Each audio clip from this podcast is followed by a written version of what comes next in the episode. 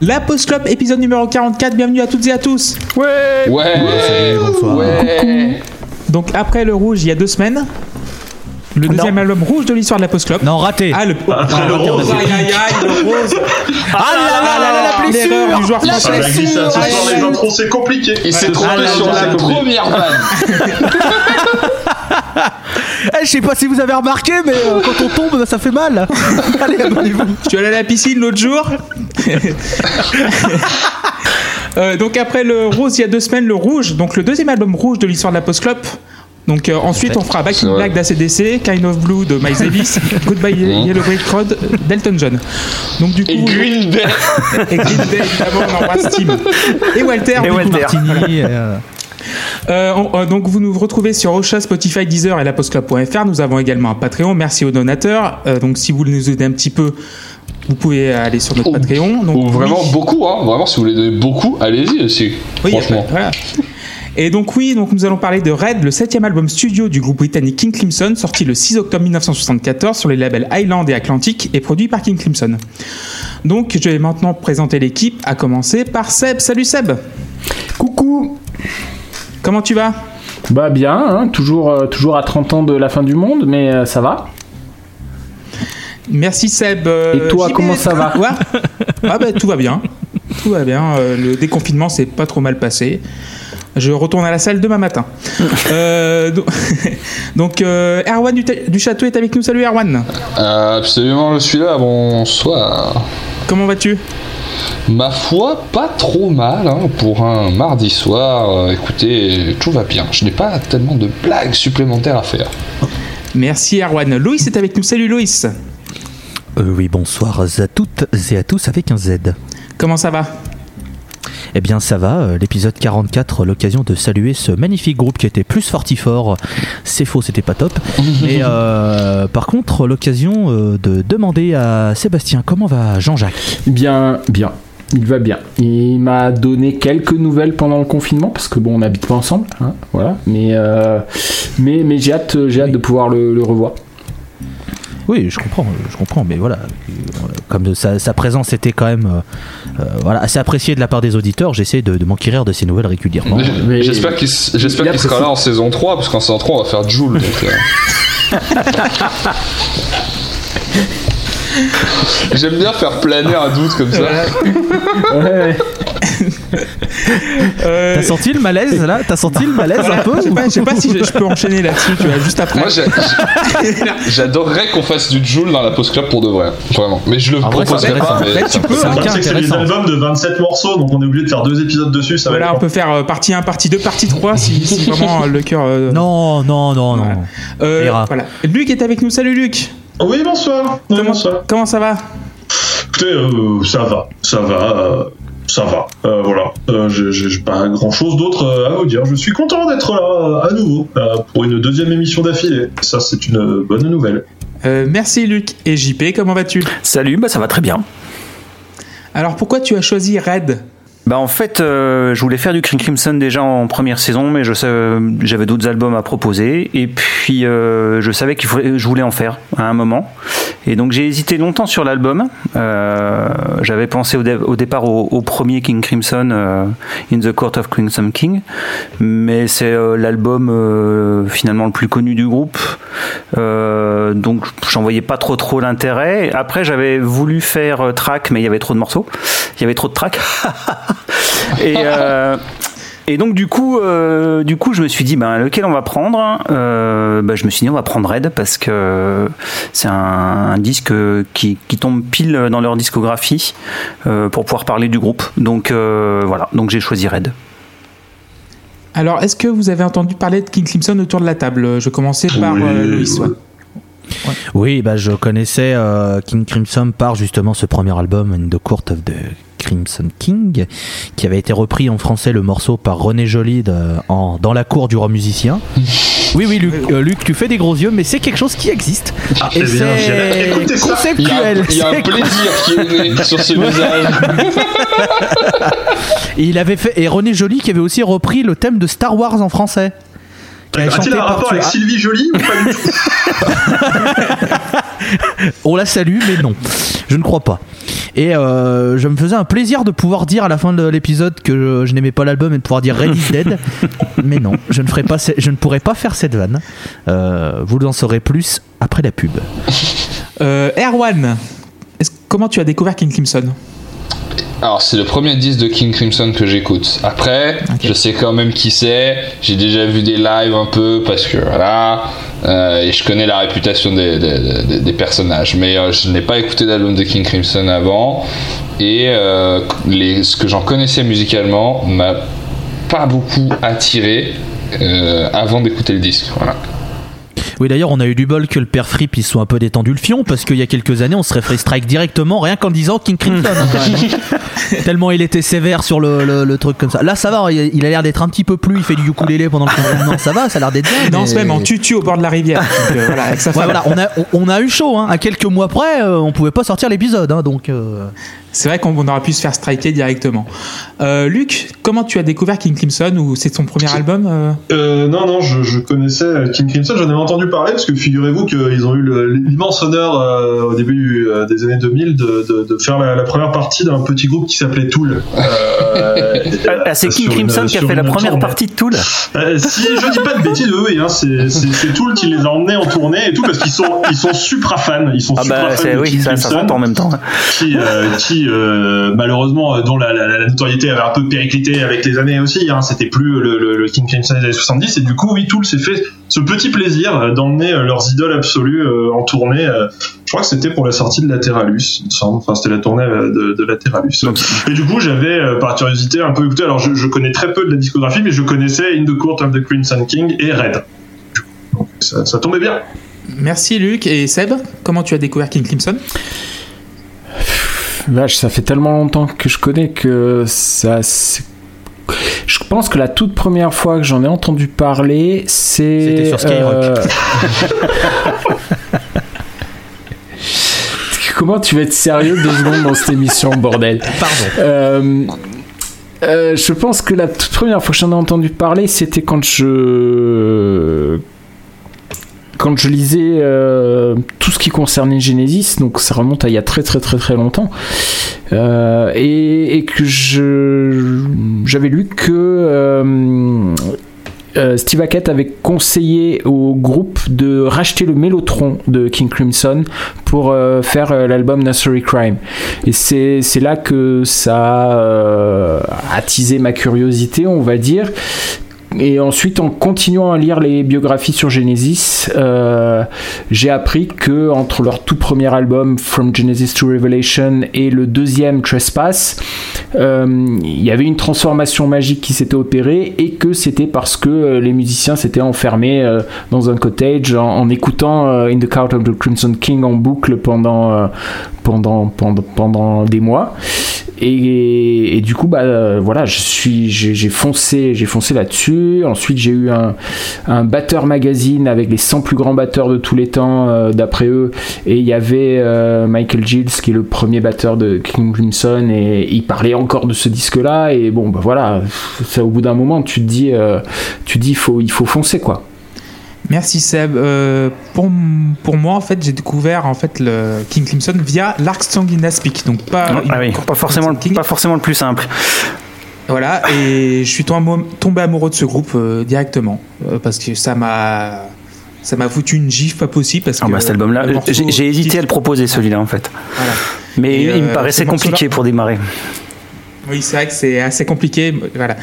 Et après, j'ai fait genre euh, Starless and Bible Black et euh, et Red et après Discipline après le- les années 80 enfin, enfin bref et c'est un groupe que j'aime vraiment beaucoup.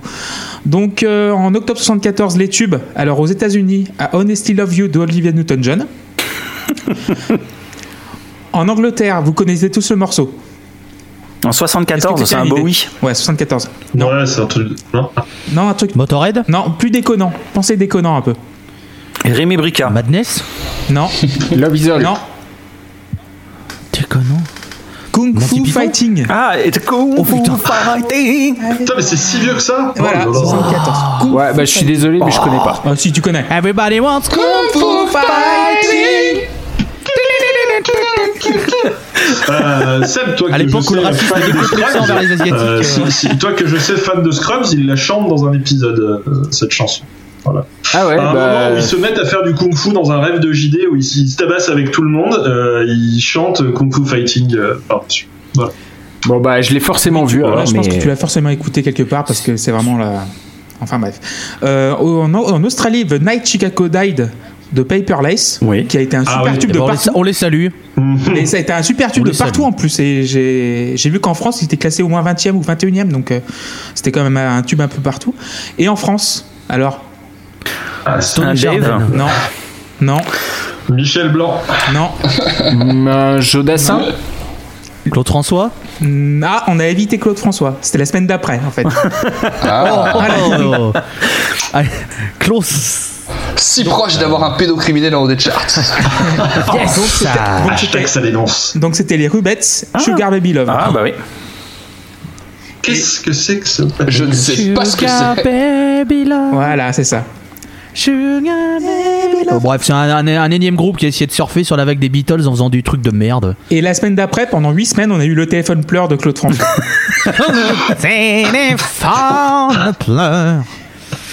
Quand la police essaie de m'attraper parce que je touche des gamines.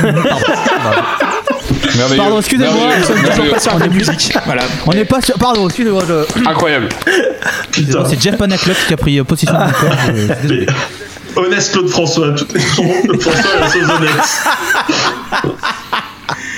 Alors, de Je te lève. Moi je, je vais je vais quitter te cette émission. Je, je te passe ton cartable car tu dois aller à l'école.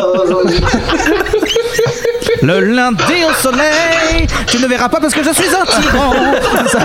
Oui, nous, on parle pas de Red, on parle de Claude François, on le bâche pendant une c'est bon, putain, ça va. C'est l'épisode hors série, là. C'est l'épisode Claude François, quoi. Bon, on va revenir sérieux un petit moment. De 0 à 10 les notes. On va commencer par Red. Le titre. Mais en fait, ce qui, ce qui me fait rire, c'est que je vois Seb qui est dépité. Mais il faut savoir un truc, c'est que j'adore Claude François. en fait. Vraiment, promets de Ah, et, j'adore euh, ce qu'il fait musicalement. oui. Il a fait vraiment des super morceaux. Moi, c'est un, de mes- moi, c'est un de mes pédophiles préférés. Hein. Il a des bails sombres. Il a des bails sombres. ah, voilà, ça, euh, malheureusement, voilà. Bon, Red. Luc, vas-y, tu peux commencer. Eh ben je, oui, je commence, je commence avec Red. Du coup, bah oui, parce que j'étais, j'étais ah oui, c'est le nom de l'album, mais c'est aussi, figurez-vous, le saviez-vous, le nom du premier morceau. Euh, Et un morceau qui est une instrumentale vraiment lourde, mais pas au sens de wow, c'est lourd. Euh, non, non, non, non, c'est un vrai morceau putain de pesant, euh, menaçant, enfin, avec des bons gros riffs. Enfin, c'est, c'est même très surprenant. C'est, c'est, c'est, c'est, c'est, c'est heavy metal avant l'heure, quasiment, quoi. Ça change de rythme. En veux-tu, en voilà, parce que on n'a pas envie de rester en place. Mais en même temps, ça ne s'emballe complètement jamais. Voilà, on joue énormément sur les rythmiques, mais voilà, euh, Red, c'est un peu, c'est un gros navire, c'est un gros vaisseau de guerre qui traverse l'univers. Tu sais, c'est le croiseur de Dark Vador. Il est là et tu le filmes au loin en train de traverser le truc et tu balances Red par-dessus. C'est parfait. Tu mets un petit soupçon de psychédélisme, quelques cordes de violoncelle par-ci par-là, et c'est une entrée en matière qui est absolument mais parfaite. Et c'est un 9 sur 10, euh, les doigts dans le nez. Merci Luc. Euh, JP. Ouais, bah Red, euh, ouais, c'est un morceau qui est, un morceau d'ouverture qui est juste dantesque. Enfin, c'est un, trio qui est, d'une brutalité en ouverture comme ça, c'est juste euh, monstrueux, quoi. Le son qu'ils ont, c'est juste fou. Tu te prends ça en, pleine tronche. euh. Moi, quand j'ai découvert l'album, ça m'a ça m'a foutu une baffe, quoi. Enfin, le truc, c'est, oui, c'est, tu le dis, c'est, du heavy avant l'heure, quoi. C'est, euh, le son est juste énorme. Les riffs euh, sont, super beaux. Et, euh, c'est vraiment un truc super lourd. j'aime beaucoup ce morceau. Il prend 10. Erwan? Ouais, je vais péter un peu l'ambiance. Hein. Moi, je suis passé complètement à côté de ce titre et je l'ai écouté plusieurs fois. Je ne sais pas, j'aime pas. Le premier riff, déjà, je trouve chiant. Et du coup, comme il revient plusieurs fois, et ben j'ai eu un peu de mal à, à rentrer dans le dans le dans le titre. J'aime pas. C'est vraiment juste je sais pas, pour le coup, c'est vraiment juste le jugement esthétique de j'aime pas la mélodie, j'aime pas le son, et du coup, j'ai pas réussi à rentrer. Pourtant, je le sens, hein, ce truc très grondant. Je trouve qu'il y a dans le jeu de basse, a un truc, ça marche bien. Sur le pont, ça va en s'amplifiant. Euh, mais voilà, quand le riff revient, je suis pas dedans. Euh, Il y, a, il y a beaucoup de couches, et euh, les mélodies me, me plaisent pas forcément. Donc voilà, je suis passé à côté, j'ai mis que 4 à Red. Seb. Red. Ouais, c'est trop bien Red. c'est trop bien, c'est beau, c'est euh, moi je je- j'ai du mal à décrire à quel point je trouve euh, ce morceau génial et, et ce riff il est il est emblématique. Les bon les trois musiciens ils sont ils sont, exceptionnels et Enfin, c'est fran- c'est franchement parfait quoi. Euh, L'équilibre entre les trois, il est, il est parfait. La, musique, elle est splendide. Le son, il est, il est énorme. Enfin, tu, tu, tu, passes. Tu, tu passes. Je suis désolé, hein, je, je vais remuer euh, l'épisode d'il y a 15 jours, mais tu passes de, de- de- de- du, du mix de Boris à celui de, de Red. Et, et- et d'un coup, euh, ouais, je vois, je vois Luc qui est en train de se, de se pareil. mettre la corde autour du cou. pareil, c'est pas pareil, deux- deux écoles. Mais c'est- c'est. c'est- voilà. Deux approches, deux Deux approches. salles, deux ambiances.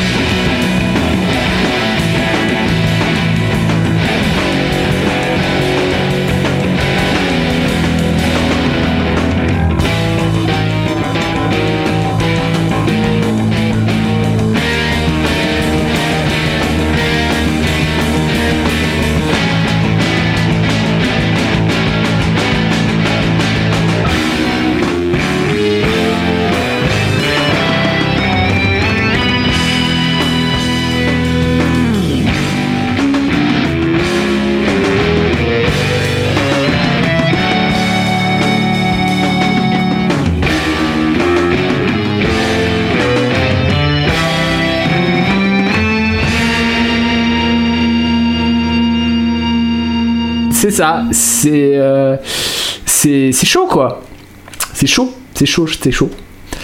Euh, donc euh, donc euh, ouais, enfin moi c'est c'est un morceau que je trouve je trouve somptueux. C'est ça, me- ça, me- ça me fout la patate. Je trouve ça génial. Je mets 9 sur 10 parce que je garde le 10 sur 10 pour le Spoiler. dernier morceau de l'album. Voilà, spoiler alert. Euh, Héloïse, pour terminer. Eh ben, euh, j'étais extrêmement réticent à l'idée de me lancer un King Crimson de par leur réputation euh, de, de groupe assez farfelu et qui aime bien expérimenter. Du coup, j'ai lancé Red et je me suis pris une gifle totale. J'adore cet instrumental, vraiment bien. Je j'ai rien à dire de plus. Je lui mets pas 10 parce que et c'est un truc qui va revenir souvent. Je déteste le bruit de tôle qui sert de cymbale. je déteste cette cymbale. Je trouve que ça colle pas du tout et ça me sort du morceau et ça me et ça me- en fait ça m'énerve. Tu te dis en fait, je veux comprendre pourquoi ce choix de son. Je veux, je veux vraiment Parce qu'il est super agressif et je trouve qu'il va parfaitement dans le truc en fait. Ah putain, mais je trouve, enfin, je sais pas, je trouve qu'au son, ça colle pas, je sais pas, enfin, je trouve ça vraiment pas ouf en fait. Ça donne une, je trouve que ça donne une brutalité au son global qui est, qui est parfait quoi. Enfin, tout le reste est brutal et, et en plus rajouter ce son là sur les cymbales, c'est c'est juste énorme quoi. Ah. Bah, ça marche pas sur moi. Ça marche pas sur moi, donc je ne mettrai que 9 sur 10 à Red. Sévère quand même, Loïs. hein. Oh, le mec, Ouais. Voilà. Euh, moi, ce serait un 10 sur 10. Pour moi, en 73, King Crimson a inventé le métal progressif.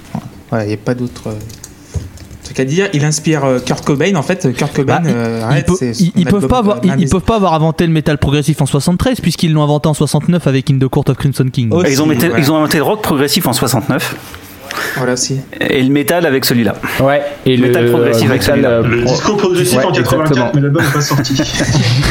Ouais, enfin, tu- franchement, le, le, le, le, le riff de, de 21st Kids Man, il est quand même assez, assez burné. Hein. Il est proto, il est, Ouais. il est proto Tu as- Mais tu as du coup, raison, dans, tu les, as raison. dans les livres, euh, Histoire de dans les rajouter livres, des- il est considéré comme le premier album de rock progressif.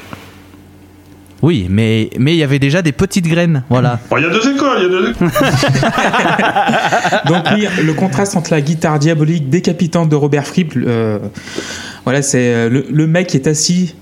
Il, il bouge pas, il joue, il joue des riffs de l'enfer. En fait, il bouge pas un sourcil, il est assis sur son tabouret. Il est, et en fait, c'est le seul qui a pas de projecteur sur, sa- sur la face, mais il t'envoie des, des riffs de l'enfer. T'as quoi? C'est euh, avec aussi le, le jeu de base de John Wetton. Wetton qui, pour moi, euh, malgré sa, son choix de, de faire partie du pire groupe de l'histoire qui s'appelle Asia, il était très bon avant. Avec- donc King Crimson et aussi euh, Bill Bruford à la batterie, le jeu sec, le jeu très aigu, très percussif, ouais, vraiment le jeu maigre, sec, pur. Voilà. Et pour, pour, avoir fait- vu, euh, pour avoir vu Crimson en concert, c'est vrai que Fripp, t'as l'impression que c'est une statue qu'ils ont posée sur scène. Quoi. Le mec, il bouge pas d'un centimètre. Quoi. Mais par contre, il balance les riffs. euh, Et j'ai toujours aussi trouvé la, la production plus crade par rapport aux deux précédents, à- à- par rapport à Larks et euh, Starless Bible Black. Mais je pense que c'est voulu, donc Oui. euh, ça, me, voilà, ça, ça me choque pas de- outre mesure. Donc du coup, pour moi, ce sera un 10 sur 10. On va passer à Fallen Angel et qui va, qui va en parler en premier? Ça va être, ça va être euh, Erwan. Hmm, c'est un morceau qui m'a beaucoup plus plu. Euh, même l'enchaînement d'ailleurs quand, quand le premier morceau que quand Red se termine qui m'a- qui m'avait un peu un peu laissé en retrait euh, et que Fallen Angel commence, j'étais ça quelle douceur. Euh, les arrangements sont très beaux. Je trouve qu'il y a- encore des transitions qui sont un peu sèches entre les différentes parties, mais bon, c'est un morceau qui est également très riche et vraiment c'est rare que je me fasse cette réflexion là qui est très riche sur tous les instruments. En termes de percussion il y a un nombre de bordel et c'est cool. Enfin moi j'aime euh, sentir que les musiciens euh, essayent de me nourrir dans un, dans un disque. Je trouve ça cool. C'est pas un truc qu'il faut rechercher partout mais là c'est vraiment, vraiment présent. Et euh, il évolue d'une façon qui est assez surprenante parce que cette douceur du début, euh, elle va, on, la, on la retrouve un peu tout le long, mais elle se s'ancre de, choses beaucoup plus menaçantes hein, sur la fin, avant, avant le solo qui a deux guitares là, mais qui est étonnant en termes d'harmonie. Mais bon, je trouve que tout est très joli, il y a beaucoup de rebonds. Euh, c'est un titre qui, sait varier la densité de ses thèmes. Et euh, la fin euh, est presque. On parlait de qualité de production, la fin ça pourrait être un vrai cafarnaum. Hein. Et pour autant, c'est vraiment lisible et je trouve ça cool. c'est plus un morceau qui m'a impressionné que plus. Mais du coup, ça, ça fonctionne. J'ai mis 8 sur 10. Merci Erwan. JP Dans ce morceau, on a, on a vraiment toute la science du contraste euh, de, de Fripp dans la composition, c'est-à-dire qu'il va mélanger des parties euh, hyper mélodiques avec des acoustiques euh, qui évoquent un peu les morceaux qu'on avait sur, sur In the Court ou sur Lizard, des choses très très très mélodiques, très douces. Et à côté de ça, il va te balancer un, un riff de guitare, euh, on dirait quasiment euh, une matrice pour un groupe de grunge, quoi, euh, au niveau harmonique, et puis un gros son, quoi. Et, et c'est ce contraste-là qui fait que la chanson est vraiment très belle. et ça marche vraiment bien et, et, et le chant c'est Wetton hein, je crois qu'il chante sur l'album et j'aime beaucoup la voix de Wetton elle est assez douce j'aime beaucoup son timbre donc je trouve que ça fonctionne vraiment très très bien le morceau prend neuf Loïs non, bah ce sera un autre neuf aussi pour moi. j'aime beaucoup le chant, je l'ai noté, je le trouve très reposant. Je trouve qu'il passe vraiment, vraiment bien dans, sur ce morceau. J'aime beaucoup. Alors j'ai vu, je sais pas si, je sais pas la traduction française parce que c'est le même mot. Je suis désolé parce que je connaissais pas cet instrument. Le cornet. Alors je sais pas si c'est en français, c'est un cornet ou si c'est un. Ouais, ouais c'est ça. Ok. Comme j'étais allé sur la page euh, anglophone Wikipédia pour voir les instruments, euh, eh ben je, trouve qu'il est top quand il arrive vraiment. Je trouve que ce, ce, cuivre est vraiment euh, très très bien utilisé. Vraiment, j'aime beaucoup la sonorité. Donc ouais, franchement, c'est un super super morceau. Donc voilà, 9 sur 10. Merci Loïs. 7 Ouais, moi, moi j'adore. Euh, c'est le premier morceau chanté donc, hein, et euh, j'aime énormément, eh, j'aime énormément pardon la la voix de, John Wetton. J'ai beaucoup d'affection pour lui en plus euh, pour une raison qui est assez con, c'est que je, je trouve qu'il a les mêmes défauts que moi dans sa voix quand il chante. Il est, il est jamais parfaitement juste. Et euh, alors vous l'entendez peut-être pas. Euh, moi je l'entends très bien parce que c'est les, défauts que je recherche sur ma voix quand je m'enregistre et je les, je les retrouve chez lui et du coup. Euh, du coup, ça, ça fait que j'ai énormément d'affection pour, pour ça, pour me dire qu'il a réussi à faire des, des, trucs incroyables avec, euh, avec les défauts que j'ai. Et euh, mais sinon, le morceau en lui-même, ouais, qu'est-ce que que ça sonne bien, c'est aéré, on entend tous les instruments distinctement, ça fait un bien fou. Et en plus, la mélodie chantée, elle est magnifique. Donc, euh, j'ai mis 8 sur 10 parce que je l'aime un petit peu moins que, que Red et que One More Red Nightmare, mais, mais ça reste très très très bien quoi. Merci Seb et on va terminer par Luc. Euh, Luc qui remettra un petit neuf sur euh, sur la pile hein, pour euh, non c'est j'aime beaucoup j'aime beaucoup j'aime beaucoup déjà pour le, changement brusque moi j'aime bien quand d'une piste à une autre tu changes complètement d'ambiance et que c'est mais que ça marche comme comme ça c'est trop bien voilà cette première partie un peu naïve un peu déroutante et puis t'as Robert Fripp qui trouve la prise qui branche la guitare et là c'est reparti pour le bordel ça se transforme en balade sombre, vraiment envoûtante et tout. Et puis surtout, enfin, je, je, suis marqué pour une balade à quel point le, la batterie se fait plaisir aussi, quoi. Enfin, t'as une rythmique complètement libérée, alors que finalement t'es sur un morceau euh, assez doux, euh, assez lent et tout, et c'est hyper bien foutu et ça prend. Euh, oui, bah, je, de toute façon, je l'avais déjà dit, ça prend un 9 sur 10. 8 sur 10 pour moi, donc c'est plus apaisé, plus cuivré. Euh, que Red, évidemment. On revient à du, euh, du Early Clemson, donc euh, le temps d'une chanson, Lizard, comme disait JP. Il y a un line-up élargi là-dessus. donc il y a du lyrisme dans, dans, les lignes de Fripp, les lignes de guitare Fripp sont magnifiques. Ça, me faisait penser aussi à Book of Saturday de Larks in Tongues in Aspic. J'ai trouvé aussi un côté très balkanique Patrick Patrick Ouais, voilà. J'ai eu où ils ne sont toujours pas en prison. Voilà, c'est ça le problème. Genre un, côté très Balkan, dans le très Europe du Sud euh, aussi, ça peut être côté mexicain aussi, mais je sais pas, euh, voilà. Mais plus Balkan. C'est pas pareil, hein, ouais, Europe du Sud. Hein. Géographiquement, ne méprenez pas quand même. Voilà, c'est pas pareil, mais oui, un truc très Balkan en fait, plus que mexicain. Et euh, la voix de Wetton, oui, c'est pour moi, c'est le meilleur chanteur de Crimson. Alors qu'il y a. D'ailleurs, c'est ce qu'on dit, un Noël au Balkan, euh, pas cotisant. hein. Ah, hey Elle est très belle, elle, Elle est très belle. Elle est bien. Euh, Et oui, euh, Wetton, donc il y a Greg Lake, il y avait John Wetton, il y a eu euh, Adrien Bellou. euh, voilà, trois Bah, ce qu'il y a, c'est que euh, Bellou, il avait pour lui d'être un- en plus un immense gratteux, quoi. Voilà, c'est ça. Donc, euh, oui, la, la voix de Wetton, de, de Wetton, euh, tous les jours j'en mange, quoi, comme dire. Euh, donc, après, on va passer à One, One More Red Nightmare, troisième titre et dernier titre de la face A. Ouais, c'est un morceau qui est rythmiquement assez dingue. Euh, en plus, je sais pas si c'est un bruit de,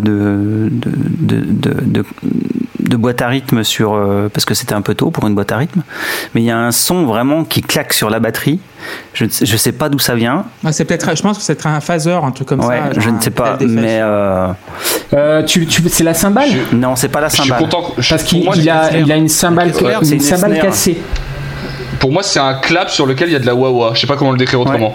Mais c'est vraiment étonnant et, ça. euh, et je trouve ça, ça, ça fait tout le tout le côté complètement bizarre du morceau euh, rien qu'avec un son ça, je trouve ça fou quoi et euh, et puis, euh, et Je- puis- moi, je pense, enfin, je sais pas de- duquel tu parles, mais en tout cas, il y a une cymbale cassée sur euh, sur Oui, ce. c'est sur, euh, One- ouais, sur ce morceau-là, oui. Je mais crois. c'est pas ça hein, on c'est est- pas un bruit est- de c'est pas un bruit de cymbale Mais sur la caisse claire, je pense. Je pense qu'il parle du bruit sur la caisse claire. Ouais. Bon. Bah, Sur je, les, les, les je pas. Moi, c'est ouais. euh, Enfin, je ouais. sais pas. Je, on réécoutera et tu me diras, mais. ouais ouais bah c'est un, c'est un, bon morceau euh, assez euh, assez rock là euh, et la fin euh, la, la fin est, est folle quoi enfin assez, assez dantesque Euh, après c'est un morceau que j'aime un peu moins que les deux autres de, de la première face donc il va prendre que 8 mais ça reste un super bon morceau euh, qui passe très bien et qui conclut bien la face quoi. Enfin, le, final, le final du morceau est juste dingue. Ok, merci JP. Euh, Erwan? Bah ouais, moi je suis content qu'on en parle de ce, de ce, son là, de, que, je vais continuer d'appeler un clap parce que ça me fait vraiment cet effet là quoi. Euh, je, ne sais pas quoi en penser. Ce qui est sûr, c'est que ça- il y, y a beaucoup trop d'effets sur ce bruit. C'est- complexe. Mais c'est vrai que quand il est rentré dans le morceau, c'est un autre morceau presque. Moi, j'arrive pas à ne pas l'entendre. Il, finit par me hanter. C'est compliqué. Mais sinon, euh, je trouve que c'est quand même un bon titre une fois qu'on arrive à dépasser ça. Je suis pas très fan de la de la façon de chanter. Et surtout, il y a, dans la première partie, il y a 1000 breaks de batterie qui ont toujours l'air d'être un poil trop long, genre comme une scène de film qui est coupée un poil trop tard. Et euh, ça m'a un peu, ça m'a un peu dérangé. Par contre, il y a un solo de saxo et ça, on n'y peut rien. Enfin, c'est pas, c'est peut-être un cornet du coup. Je ne sais pas quel cuivre c'est. Là, c'est un saxo. sax alto, je crois, sur celui-là. Et voilà, donc ça, on n'y peut rien, c'est dans les veines, Loïs en parlera, c'est vraiment, ça fait plaisir. Et euh, l'instru en plus prend un tournant vraiment complètement sous acide à ce moment-là, c'est très plaisant. Euh, et du coup, c'est compliqué de juger ce morceau parce que je, suis vraiment coupé en deux dessus. Donc, euh, je et je comprends pas non plus la structure du truc parce que tout se répète deux fois et euh, je vois pas quel intérêt ça a. Donc, j'ai quand même mis 6 sur 10 parce que c'est pas un moment désagréable. Merci Erwan. Loïs Eh ben, ça aurait pu être un morceau euh, qui allait claquer les 9 sur 10. Sauf qu'il y a deux points qui me dérangent. Euh, le retour de la cymbale tôle que je, je ne supporte toujours pas. Et alors ce bruit sur la caisse claire, mais il est moche. Oh putain, mais qu'est-ce que c'est moche. Mais c'est vrai qu'on dirait des claps avec je sais pas combien d'effets euh, dessus. Mais bordel, c'est pas beau. Mais c'est juste pas beau. Moi, ça me sort du morceau. Erwan disait qu'il arrivait à passer outre. Moi, je peux pas à chaque fois. Il revient ce son et j'écoute et j'explose de rire parce que je fais putain mais c'est pas possible mais mais qui a eu l'idée de faire ça? Moi, je- Je suis ultra secret, frustré. Charlemagne. Oui, sûrement, mais sûrement d'ailleurs, mais su- sûrement et on le salue hein, non. Bah, en fait, Et, du euh, coup, c'est Bill Bruford, hein, la vraie réponse. Mais euh, Mais, mais je- sincèrement, je sais pas. Enfin, moi, ça me sort du truc et je suis hyper frustré parce que le morceau en lui-même, il est vraiment très très bon. Je trouve que le morceau est super cool. Évidemment, le point bonus saxophone, il est là. Très je suis très content que cet instrument soit, soit bien utilisé euh, ici. Mais ouais, je suis vraiment super triste que ce, ce, ce, ce- ce bruit de caisse claire qui me sort du truc, couplé avec les cymbales euh, un peu tôle. Et ben, et c'est là que je me dis, imaginez si vous avez le bruit de caisse claire de Lars Ulrich et les cymbales tôle de cet album. Voilà. Je vous laisse imaginer le mix, je vous laisse mourir et je vous laisse revenir. Et du coup, du coup j'ai mis 7 sur 10 à ce morceau.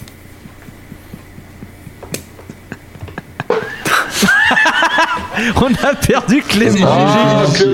J'ai l'image euh, l'image sonore de Lars Ulrich avec la cymbale en tôle, ça va, ça va terminer. Ah ouais, ouais, c'est. Oui. Euh, 7 sur 10 pour Loïs, mais tout va bien. Euh, Luc Absolument. euh, bah, du coup, comme son titre l'indique, enfin, cette sensation de reprendre les choses un peu là où, où Red les avait laissées. Hein, on revient sur une ambiance similaire, sauf que, bah, comme euh, comme disait Erwan en parlant d'acide, voilà, c'est les, les- les drogues commencent à faire effet avec ce, ce saxophone possédé en fond qui est complètement hystérique et qui, quand il vient sur le devant de la scène, a un groove assez damné. Non, non, c'est très très cool. C'est encore un morceau très très bien. C'est encore un, un 9 sur 10. Hein, écoutez, euh, moi je reste sur ma ligne directrice euh, Un brelan de 9. sur l'autoroute du 9. Très bien, merci Luc. Et Seb, pour terminer Ouais, bah, bah là aussi c'est incroyable, hein, le, le 9 sur 10. euh, et voilà, moi c'est un morceau que j'a- j'adore, le, riff bien lourd, mais surtout, moi c'est Bill Bamford à la batterie, il est fou quoi. Sa précision, son aisance, euh, son jeu d'une manière générale, euh, c'est dingue, c'est dingue. Euh, moi j'adore ce morceau. Euh, la cymbale cassée, je trouve que au contraire ça ça apporte tout son charme au- au- au morceau et c'est ça qui fait son originalité et qui le qui le que je je j'ai pas le mot que je cherche euh, eh ben c'est ça qui le, euh, qui le dissocie des autres en fait. C'est ça que je veux dire, mais je ne sais, je ne sais pas bien le dire parce qu'il est un peu tard. Donc tant pis, c'est pas grave. Je, Qui le rend je- unique qui, qui le rend unique, voilà, d'une certaine manière, qui, qui fait qu'il n'est pas comme les autres. Euh, je, je, je sais pas dire mieux ce soir, donc je, je vais en rester là et avec mon 9 sur 10. Très bien, 9 sur 10. Et 9 sur 10 pour moi également. Donc euh, c'est une chanson à l'allure très simple, avec un riff très simple, mais très lourd à la fois et très alambiqué. Euh, Wetton, sublimissime, et, euh, encore, encore une fois. Le sax de, de Ian McDonald qui va bientôt rejoindre Foreigner peu de temps après. Ouais, en fait, c'est le saxophoniste de Foreigner, Mais c'est un ancien saxophoniste de Crimson. voilà, de Clemson, qui est revenu dans Clemson et qui va aller jouer chez Foreigner après. Qui veut savoir ce qu'est l'amour, du coup. Voilà, évidemment. Bravo. Merci Ouais, Luc, évidemment. voilà, voilà. Euh, petit bémol, c'est un chouette trop long. Voilà, il- à un moment ça brode pour broder, mais voilà, rien de très- bien méchant. 9 sur 10. On a terminé la première phase. Est-ce que vous voulez faire un petit quiz? Oh Oui, Oh, des tout à fait. des Alors vous nous écoutez sur Spotify, Ocha et Deezer, euh, laposcope.fr, Patreon, euh, Twitter, la station Mir également. Voilà. Mais non, on, mais non, on se l'est prise sur la gueule. Ah, SpaceX. On se l'est prise sur la gueule. Pagoraban l'a dit, on se l'est prise sur la gueule. Enfin, mire, vous le savez. C'est vrai. Euh, donc euh, première question, qui a auditionné pour devenir chanteur de King Crimson en 1970 Jean-Jacques Goldman. Ouais, et ça on le sait peu ça. Ça, on le sait peu. Qui c'est qui a pu auditionner pour chanter euh, Euh... Euh, comment il s'appelle- le chanteur du John Anderson? Non, c'est pas John Anderson, c'est pas David Bowie. Ah, Bon c'est pas loin, c'est pas loin. David Bowie. Putain. Elton John. Elton John, bravo, Loïs. Oh, Bah, du coup, oui, j'ai. Alors là, pu devenir le chanteur de, de King Crimson. Alors je sais pas ce que ça aurait pu Euh, donner, hein, franchement. ouais, Non, mais ça, mais ça- ça donne envie, ça donne envie de savoir. Euh, dans une réalité alternative, le bordel que ça aurait été. Alors, deuxième question, quelle ellipse sonore a composé Brian Eno, fréquent collaborateur de Robert Fripp pendant les années 70 Quel quoi? Quel quoi quel quoi? Quelle ellipse sonore? Ellipse sonore. Voilà, ellipse sonore. On peut définir le terme? Vous pouvez l'utiliser Euh, dans une ah, phrase? Voilà, un petit jingle sonore. Un petit Ah. jingle sonore que tout le monde a entendu de près ou de loin. Le truc de la BBC. Non, Ah, le truc de ANG Direct. Non. Non, La sonnerie du téléphone, la tonalité, une tonalité de téléphone. le, le euh, La 440 Hz. non. Le bruit du modem, euh, 35 Un modèle, c'est- ça, ça, ça, ça a à voir avec les ordinateurs. Ah, Le bruit de Windows au démarrage. Ouais, de Windows, lequel 95. 95, Luc, bravo. Voilà. Chier. Le startup de Windows 95 a été composé par Brian Eno. Euh, Incroyable. Troisième Ah ouais. question sur quel titre que tout le monde connaît ici, du moins j'espère, Robert Fripp joue de la guitare. Bah, euh, Heroes Exposure. de Bowie. Tous. Heroes Voilà, de Heroes Bowie. de Bowie. Voilà. Mmh. Sérieux, Ouais. c'est lui Ah, c'est lui, Il le... a posé trois pistes de guitare, c'est lui voilà. c'est lui. Bah, c'est Brian Eno qui a, qui a co-composé en plus, non? Euh, Heroes. Ouais, ouais, c'est Brian Eno qui a co-composé et il y a Fripp, Il est partout. Eno et Bowie qui ont fait euh, leur Putain. petite affaire à Belle, Berlin. bro- belle brochette, belle brochette. Ouais. Euh, alors pour les gratteux qui nous écoutent, pouvez-vous me citer le nouvel accordage standard élaboré par Robert Fripp en septembre 1983 Ok. Euh, Allez, bonne soirée à tous. Alors, merci d'être venu. Voilà.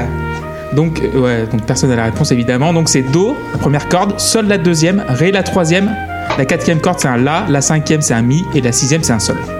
Si je peux me permettre, les Gypsy Kings l'ont fait aussi. hein. Qu'est-ce que c'est que cet accordage à la con? Ah mais c'est le l'accord. tu dis c'est sol et en, en, en, en, en dessous c'est quoi? C'est Do, c'est Do, Sol, Ré, La, Mi, Sol. Attends, il va falloir que je l'écrive et que je compare. Et c'est là que je regrette de pas avoir Tim avec nous parce Ouais. que je pense qu'il aurait pu avoir de belles réactions Voilà. à ça. Il serait tordu les doigts comme ça. D'ailleurs, on embrasse Tim et Walter qui ne sont pas là ce soir et qui reviendront très vite. Euh, Est-ce que vous avez tourné le disque, messieurs? Oh bah oui. tout à fait. Absolument. Absolument. J'attends que JP tourne le vrai disque. Voilà, Voilà. Parfait. Merci. nickel. Voilà. Il y en a qui ont les moyens ici. Voilà. Euh, on va co- commencer donc par Providence. Euh, Loïs. Providence. Bah, ah, du coup, euh, je, je, je sais pas quoi faire. Est-ce que, est-ce Si, que Luc, bah, je te laisse la vanne Non, non, non, euh, vas-y, vas-y. À, à tout seigneur, euh, tout honneur. Non, mais parce qu'on on a appris en, en off, hein, comme on dit chez les Jones branchés, euh, qu'on a fait la même vanne sur ce, sur ce morceau, à savoir qu'il nous faisait penser à, euh, à ce que passait Arte la nuit, ou en allemand Die Nacht, bien sûr. Nacht. Euh, Nacht. Arte, Nacht. la nuit. Nacht. Die Nacht. Je sais pas, je sais pas, je sais pas prononcer l'allemand. Je suis- pas de- J'ai fait, j'ai fait espagnol. euh, voilà, je pensais à mes Ah, perspectives d'avenir. Je pensais à mes perspectives d'avenir et à. Puerto Donc euh, voilà. Et plus sérieusement, j'aime pas du tout ce morceau. Je trouve vraiment. Là, là, en fait, c'est typiquement le, le pur exemple de morceau de ma limite de ce que j'aime dans le jazz. C'est-à-dire que tout ce qui part en espèce d'improvisation free jazz à base de sons euh, disséminés par là avec des mecs qui font des trucs comme ça, des, ça je peux pas. C'est ma limite. Donc vraiment ce morceau, je j'aime pas du tout. Il m'emmerde très clairement.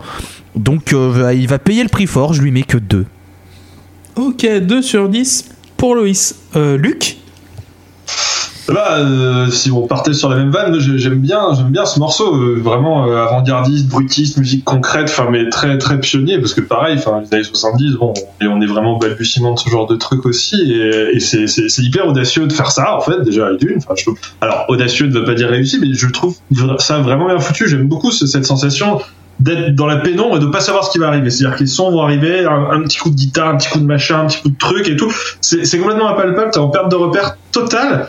Et puis finalement, en fait, bah, tout commence à se recroiser. T'as- t'as- t'as vraiment un fil conducteur, une musique qui commence, une musique plus palpable, entre guillemets, qui commence, euh, qui commence à se faire. Et ça monte en intensité. T'as la création d'un truc, un assemblage, et puis. Et ben, le seul truc qui me frustre, c'est qu'en fait, ça pète pas vraiment un bon Non, ça redescend. T'as pas, t'as- pas, cette sensation de s'arrêter en plein coït, quoi. Tu, tu vas pas au bout. Tu sais, c'est- ça commence à être vraiment bien, et puis euh, pff, non, faut, faut y aller. Euh, voilà, euh, la petite s'est réveillée, ah, fait chier, c'est bon, euh, voilà. Euh, toute, euh, enfin, c'est pas ma vie, Rien, à voir avec c'est- du fiction rien à récent. voir avec euh, toute euh, personne euh, à qui ce serait arrivé en vrai. Enfin, C'est voilà, évidemment la vie de c'est c'est la vie de Suclifer. Super, rien à voir, c'est mon voisin. Euh, C'est voilà. ça, voilà. mais, mais du coup, je suis un tout petit peu frustré, c'est dommage que c'était vraiment bien, et du coup, je devais lui mettre que 8 sur 10. 8 sur 10 pour Luc. Erwan? C'est mon morceau préféré du disque. Je le trouve euh, incroyable. Euh, j'aime beaucoup le choix d'avoir fait ça et enfin j'aime beaucoup qu'ils aient choisi de faire ça et le choix des instruments. Euh, alors je vais te parler de violon parce que je ne sais pas différencier un violon d'un violoncelle, mais je violon. trouve que c'est du violon. Ouais, du violon. euh, je, je trouve que c'est c'est c'est un, un instrument qui est hyper pratique pour faire ce qu'ils veulent faire avec ce, ce sentiment d'urgence de panique euh, et, euh, et ça marche très bien quoi la façon dont les basses débarquent dans le titre je trouve ça très intéressant à contretemps comme ça ça donne à la fois ça renforce ce sentiment et en même temps ça crée une pagaille. Euh, ça vient saturer un peu l'espace encore plus. Il y a une progression qui est, dingue en ce sens là Euh, ça finit par devenir du torture porn à un moment euh, sur le plan sonore. Et avec tout le contexte du morceau depuis le début, comme il prend beaucoup son temps quand même, et ben je trouve pas ça dérangeant. Je trouve que c'est fait finement et euh, en plus il y a un jeu de batterie auquel il est assez facile de se rattacher, je trouve, dans ce bordel là, qui est très moderne, qui a un groove vraiment euh, euh, actuel quoi. Et euh, et voilà, c'est le, son de, alors du coup j'ai, c'est une basse qui joue un peu haut ou c'est une guitare qui joue les basses, je ne sais pas, mais son son, euh, et sa, sa- sa saturation est parfaite quoi. À la fin, il y a des, y a des passages, on dirait presque du RATM. Moi, je, je- je suis très très fan. J'ai mis 8 sur 10 au morceau. Merci Arwan. Euh, JP Ouais, moi c'est le morceau que j'aime le moins en fait du disque, mais euh, je le trouve euh, quand même euh, intéressant. Alors il s'appelle Providence parce qu'en fait c'est basé sur une impro live qu'ils ont donnée à Providence, la ville. Euh, il faut savoir que le morceau existe en entier sur un live qui s'appelle The Great Deceiver et elle dure 2-3 minutes de plus que ce qu'il y a là en fait. Euh, mais ce que j'aime bien, c'est que euh, dans le morceau quand même, c'est que bon, certes, il, met un peu de temps à démarrer, mais ce qui est intéressant justement, c'est sa progression et justement le fait qu'il s'arrête. euh, qui est pas vraiment une fin satisfaisante et c'est ça qui est finalement paradoxalement intéressant dans le morceau. Mais moi le problème que j'ai c'est qu'en termes de composition, en composition pure, il, il supporte pas la comparaison avec les autres titres du disque quoi. Donc c'est pour ça que je l'aime un peu moins. Il prend que 7. Et c'est pour terminer Euh, ouais, eh ben ça va être comme Loïs en fait. Euh, 2 sur 10. C'est une improvisation, ça s'entend, c'est un peu long, c'est pas vraiment mon truc. Euh, les, bruits de violon qui ressemblent à des chats qu'on égorge, euh, c'est au bout d'un moment, c'est ça, ça me plaît pas. Euh, voilà, je trouve que c'est trop long à démarrer, il se passe pas, il se passe pas grand chose. Il y a qu'à partir de la cinquième minute, quand euh, Bill Bruford commence à, jouer un, pattern de, batterie un peu rythmé, que, que ça décolle et que, et que là ça me plaît. Mais euh, autrement, j'attends euh, j'attends que le temps passe et, euh, et, et également, euh, voilà, euh, il faut dire que comparé aux quatre autres morceaux de l'album, celui-là il fait fait vraiment pas le figure quoi. Donc euh, je, je, je, je trouve que c'est le voli, euh, le le vilain petit canard de, de, Et- de l'album et, euh, et, et je trouve ça dommage en fait qu'ils aient fait ce morceau là parce que parce que ça ça m'empêche d'avoir un album parfait Et je vais rajouter Euh, juste, je vais rajouter juste un truc, c'est que dans les dans les notes, euh, dans la réédition CD euh, remixée par euh, Steven Wilson, euh, il y, y a des notes à propos de chaque morceau et en fait il y a un bout d'interview où il dit que en fait ils étaient toujours un peu courts sur les albums pour avoir assez de morceaux et que du coup euh, des fois ils allaient piocher dans- justement dans les lives et le morceau il est, il est, il est, il atterrit sur le disque un peu comme ça quoi. C'est-à-dire qu'ils aimaient bien ce morceau-là de toute façon, mais euh, qu'ils n'avaient pas assez de matériel studio pour, pour, pour compléter le disque. Ok, merci JP. Moi j'ai mis 8 sur 10, c'est du Pierre Boulez.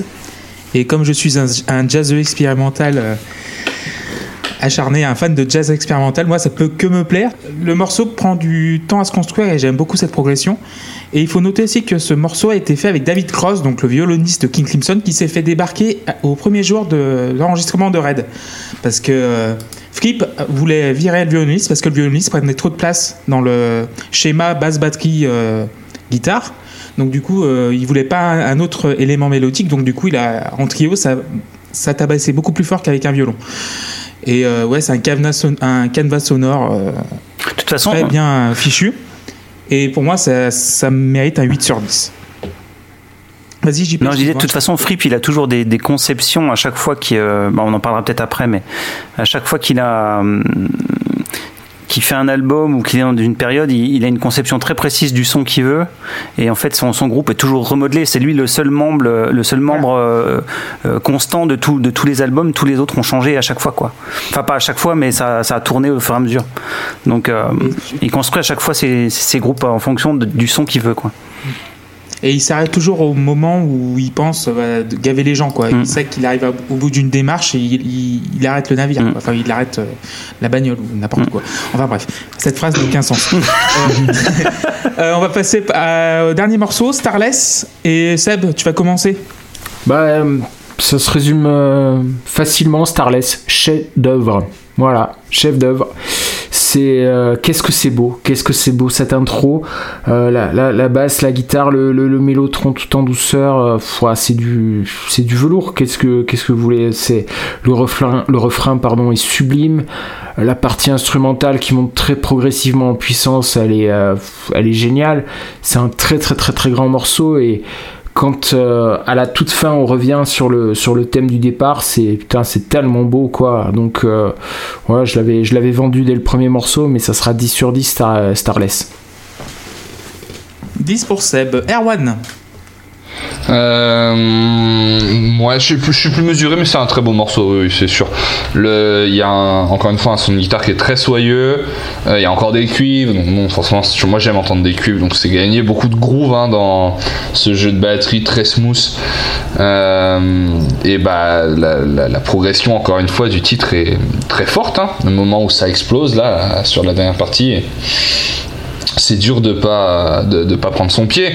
On est quasi, je trouve encore une fois, dans, dans le stoner hein, par moment sur certains plans. Euh, et euh, ouais, je j'ai pas grand chose d'autre. En fait, j'en parlerai dans la conclusion plus de ça. Mais euh, non, j'ai pas grand chose à rajouter dessus. c'est un 7 sur 10, c'est une très belle pièce. Merci Erwan. Loïs? Ah non, mais alors là, on parle. là, là, on est, non, mais là, on est sur un, morceau de prog, un, morceau de prog qui va, mais dans mes veines, mais, mais jusqu'à la fin des temps. Il est vraiment ouf ce morceau, mais vraiment, j'ai été subjugué. Enfin, bon, déjà le sax au début, il me fait l'amour, mais il est, oh, il est sensuel. Oh là là, oh, il est d'une douceur. Je l'accueille dans ma vie, je lui fais le petit déjeuner le matin, tu vois. C'est, enfin vraiment, tu vois. C'est vraiment, magnifique. Et alors à partir de 4 minutes 20 tu l'entends juste quelques secondes avant, le riff de basse déjà plaqué, et d'un coup, t'as le riff de basse, ça commence à se monter, et ça monte, et ça monte, et ça monte, et ça monte, et ça dure, et ça dure. Et alors là, bah alors là on est typiquement dans, dans, dans 99% de ce que j'écoute maintenant avec tous les groupes pompés. C'est, enfin, les, les, les, types ont presque font, font partie des précurseurs du stoner avec une partie comme ça, très clairement, très clairement. Euh, pour moi, il y a les Beatles avant avec I Want You, je l'ai déjà dit, mais sincèrement, cette partie qui dure, elle dure en plus, elle fait quoi? Elle fait 6 minutes, je crois. Elle dure, enfin, ils prennent vraiment leur temps, elle dure bien. T'as le riff de basse hypnotique qui est répétitif, puis t'as la guitare. Après, au bout d'un moment, t'as la batterie qui revient, etc mais ce passage, ça, franchement, ils auraient pu faire un morceau de juste cette partie que tu dures pendant 20 minutes. J'aurais été là, j'aurais kiffé, mais sincèrement, c'est vraiment un ouf de faire ça. Et c'est sorti quoi Vous m'avez dit 73 74. 14. Et écoute les deux précédents. écoute les deux précédents aussi, c'est vraiment la continuité de ça. Donc tu peux y aller. Enfin, c'est là que tu te dis, c'est un 74 quoi. C'est il y a 46 ans. Mm. C'est, enfin, on se rend pas compte, mais à l'époque, tu sors un truc comme ça, c'est pas le truc que tu trouves dans les au, premier coin de rue sur YouTube, machin. Ça, a 46 ans, c'est ouf. Hein. Moi, ça me, je suis admiratif que les types, voilà, ils, aient décidé de, de, penser ça et de faire un truc comme ça. Et puis en plus, t'as la montée, t'as la montée, t'as la montée. Et puis à la fin, allez, bam Le saxophone en mode euh, c'est la folie, ça repart dans un rythme effréné et le morceau se termine sur ce rythme. Pouah là là là là, mais merci, merci pour ce morceau. Franchement, il est vraiment ouf et c'est en effet un 10 sur 10 aussi pour moi. Je le trouve vraiment, vraiment bon.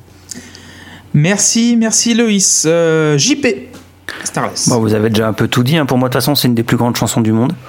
Euh, clairement, non, mais je le dis vraiment sans rire. C'est vraiment pour moi une, chanson parfaite. Enfin, la construction est parfaite entre la mélodie super douce dans la première partie, la montée en tension qui, qui dure, la manière dont ça se construit par rapport à la batterie, le riff de basse, comment il est calé, les guitares, euh, qui fait des choses. Enfin, il fait rien de compliqué. C'est ça qui est fou chez, chez Fripp, c'est que quand tu écoutes, c'est pas vraiment très compliqué en termes de notes par contre, pour avoir l'intention et le, placement pour que ce soit joli, par contre là, c'est une autre paire de manches.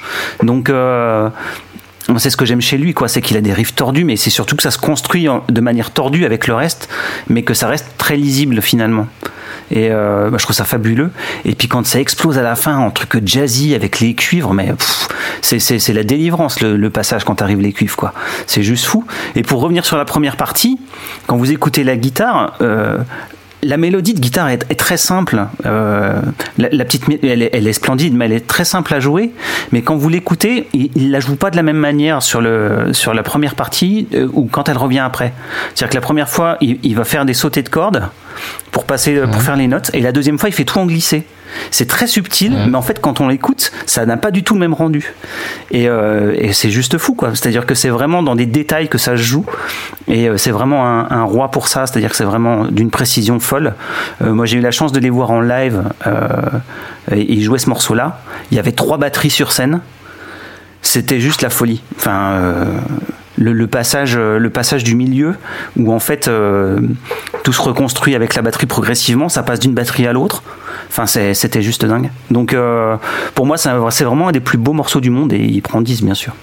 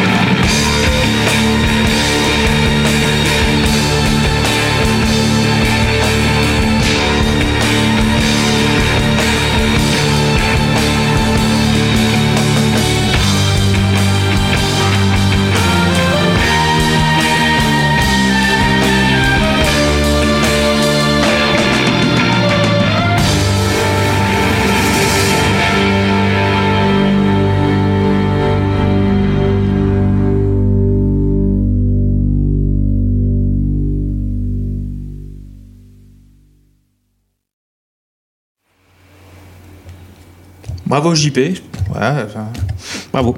Euh, Luc, pour terminer sur Starless. Ouais, bah c'est simple de passer derrière JP euh, là-dessus. Ouais, Euh, non, mais c'est, un, un, voilà, autant Providence du coup la fin me frustre, mais si c'est pour me poser un morceau comme Starless derrière, en fait, je pardonne tout. Enfin, c'est, c'est, c'est une espèce de space opéra condensé en 12 minutes. C'est la BO d'un space opéra condensé en 12 minutes. Il y a tout. Il y a le début avec ce mélotron qui, avait, qui, qui me fait chialer.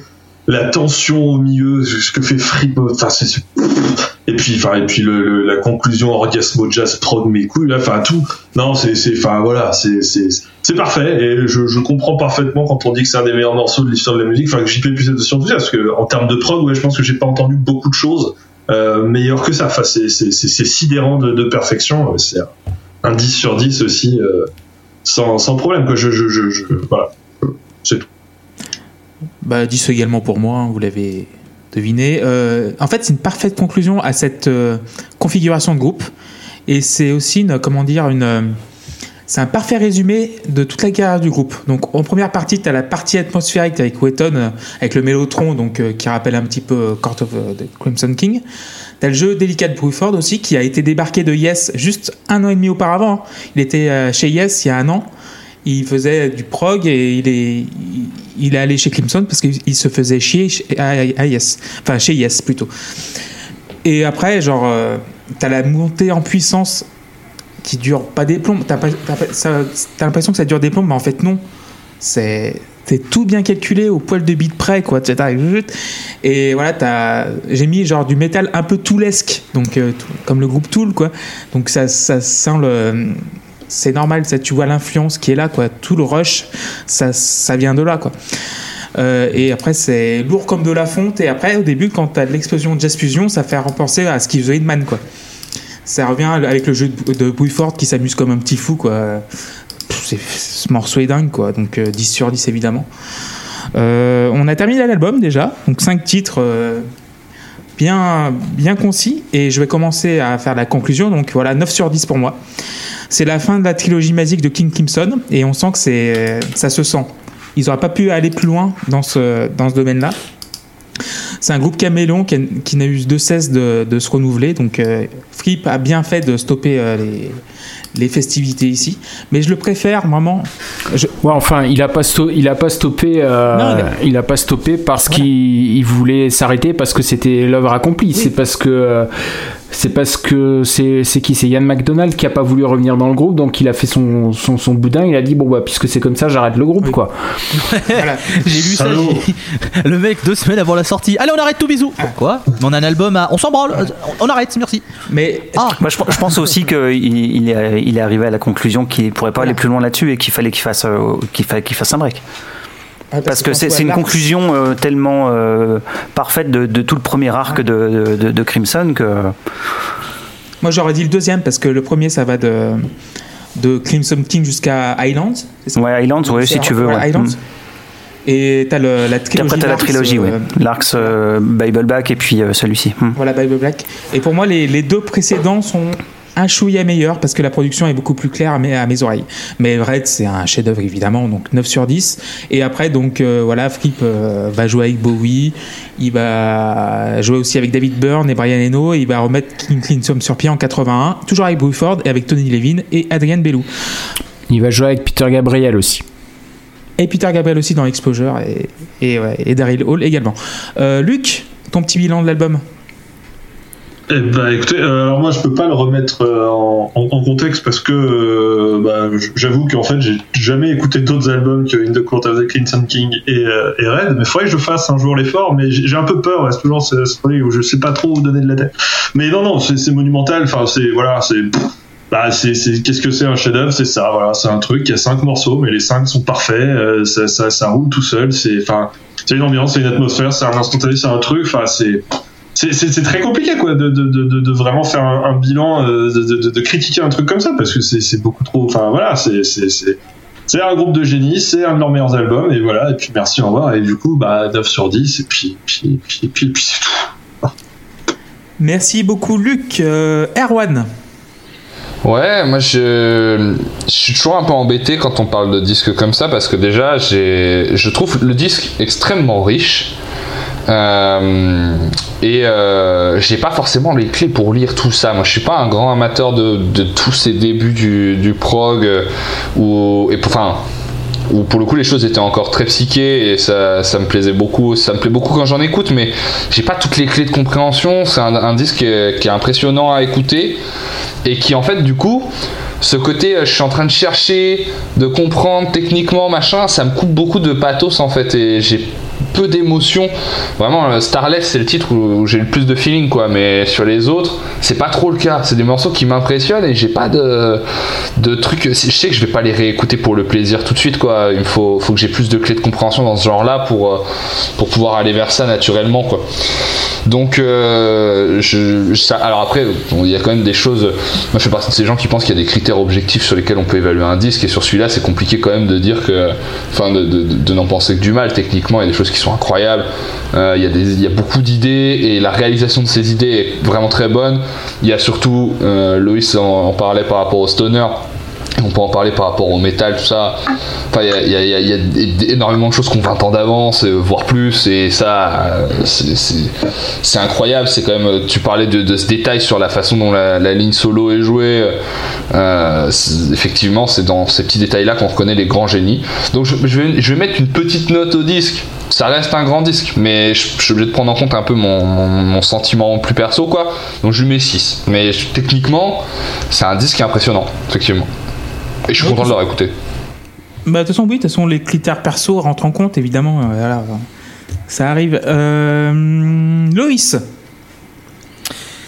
Eh bien, King Crimson, c'est quand même un animal qui peut faire peur parce que ben voilà, ils ont cette réputation d'être euh, assez euh, expérimental dans son approche de la musique et ils aiment bien brouiller les pistes sur les genres, sur les, les styles qu'ils mettent en œuvre dans leurs albums. Et cet album, voilà, il- y a un mélange des genres, même s'il y a quand même une ligne directrice qui est le rock progressif. Ils arrivent à amener autre chose dans leur, dans leur musique qui font que, comme l'a dit Erwan, il y a quelque chose de précurseur dans pas mal de choses. Et ça, il faut quand même le souligner, c'est que les types sont en avance vraiment sur pas mal de choses. Mais c'est assez, euh, c'est assez remarquable. Euh, si les albums de King Crimson sont de cette veine-là, ouais, il va vraiment falloir que je me plonge dans la discographie. S'ils sont plus de, sur la veine de In the Court of Crimson King, bon, il va falloir que je patiente encore un peu parce que même si j'aime bien In the Court of Crimson King, ça reste quand même un album où il faut se mouiller la nuque, hein, parce que ça va des fois dans des territoires assez, euh, assez pinés, comme j'aime dire. Euh, je trouve que cet album est une très belle découverte, sincèrement. J'étais, comme je l'avais dit en début d'émission, un peu effrayé de, de le faire. Et euh, j'avais, je partais avec des a priori, sincèrement. Je, je- je me suis dit, ça va être un album que je vais détester, ça va partir en free jazz, machin, et pas du tout. Pas du tout. euh, ça a été vraiment une- un très très bon moment, hormis Providence, mais que je suis prêt à accepter, et euh, les problèmes de batterie, entre guillemets. Problèmes euh, que je veux dire, les euh, caisses claires un peu bizarre, bizarroïdes sur One More Rain Nightmare. Je lui mets 9 sur 10. Et, et j'en suis très content, sincèrement. Je, je, je- je pense qu'il y a deux morceaux là-dessus, peut-être trois, où je, serais très content de revenir dessus, de les écouter et de prendre mon pied, sincèrement. Donc euh, bah, merci JP, c'était une très belle découverte. Merci Loïs et merci JP. Euh, Seb Ouais, bah moi c'est mon deuxième album préféré de King Crimson après euh, le, le premier. Je suis très content que JP le, le propose euh, pour deux raisons. La première c'est que ça m'évitait de le faire et euh, la deuxième c'est que je le connaissais déjà depuis longtemps. Du coup, j'ai pas eu besoin de le bosser. Je voilà, moi je le- lui mets 8 sur 10. Il rate le 10 sur 10 à cause de Providence. Providence à elle seule je trouve qu'elle elle mange deux, points sur, euh, sur la note globale. Voilà. Mais le reste, est tellement parfait que. euh, voilà, mais, j'ai ce problème, moi je- j'en ai déjà parlé, euh, notamment quand on parlait de, de Lateralus et du tout dernier morceau qui, vient me, gâcher la, totalité du disque. J'arrive pas à, isoler euh, un, morceau d'un album et me dire euh, ouais l'album il est, il est parfait s'il y a un truc qui est pas parfait dedans, vous, voyez? Donc euh, donc c'est pour ça que c'est pour ça que je ça paraître sévère par rapport au reste de, mes notes, de mettre qu'un 8 sur 10 euh, sur l'album. Mais, mais bon, ça reste, ça reste un, un super, un super album, voilà.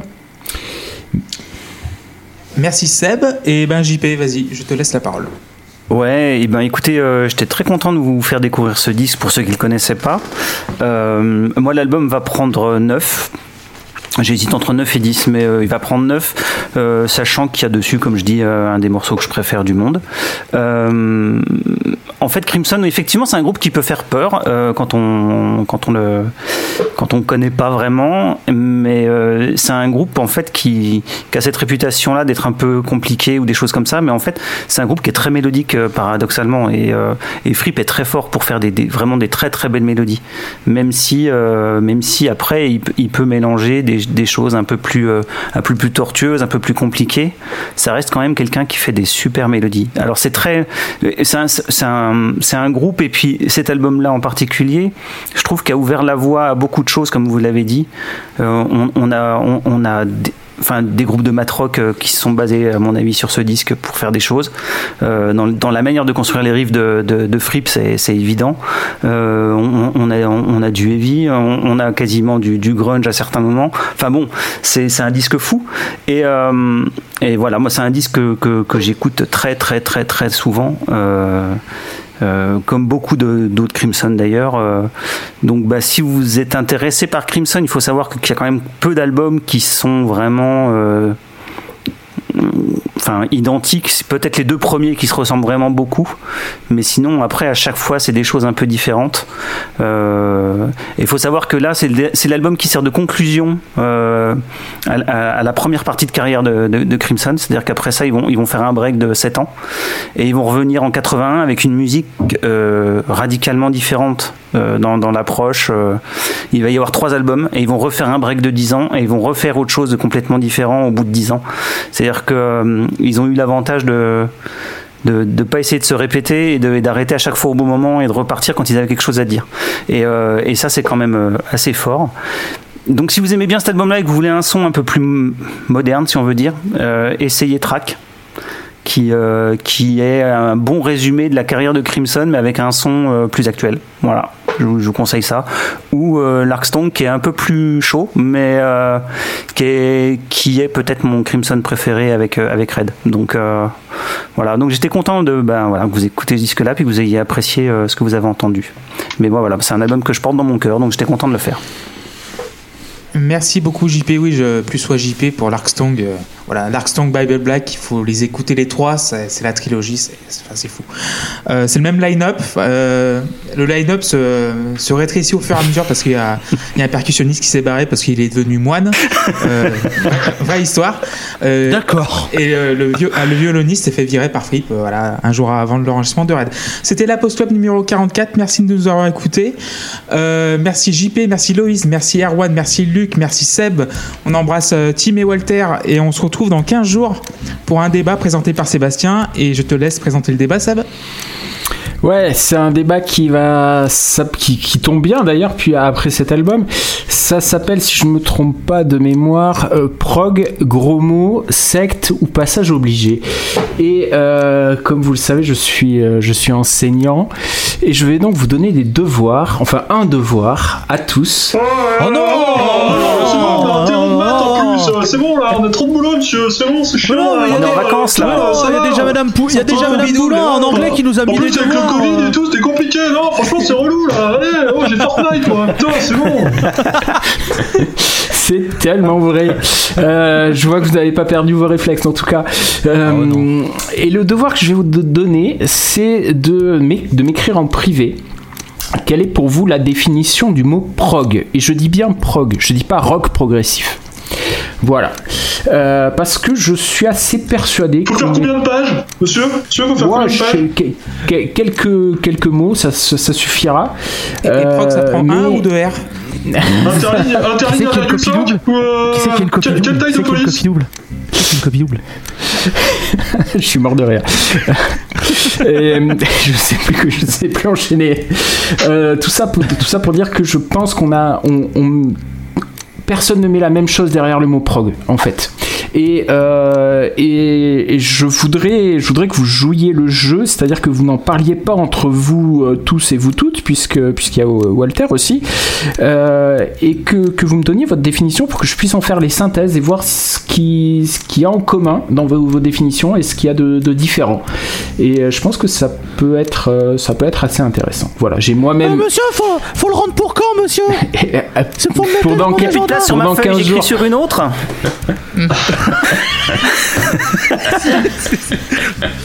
Monsieur, mon noir il marche plus, je peux écrire en bleu. Et vous savez quoi? Eh ben, je viens de me rendre compte, grâce à vous, que le confinement et le- le- l'enseignement à distance m'avaient évité toutes ces questions-là. C'est quoi combien ça compte dans la Bon, sur ce, voilà. Voilà. Merci beaucoup Seb, on vous, en- on on embrasse tous et à bientôt, bisous. Ciao, ciao. Ciao. Ciao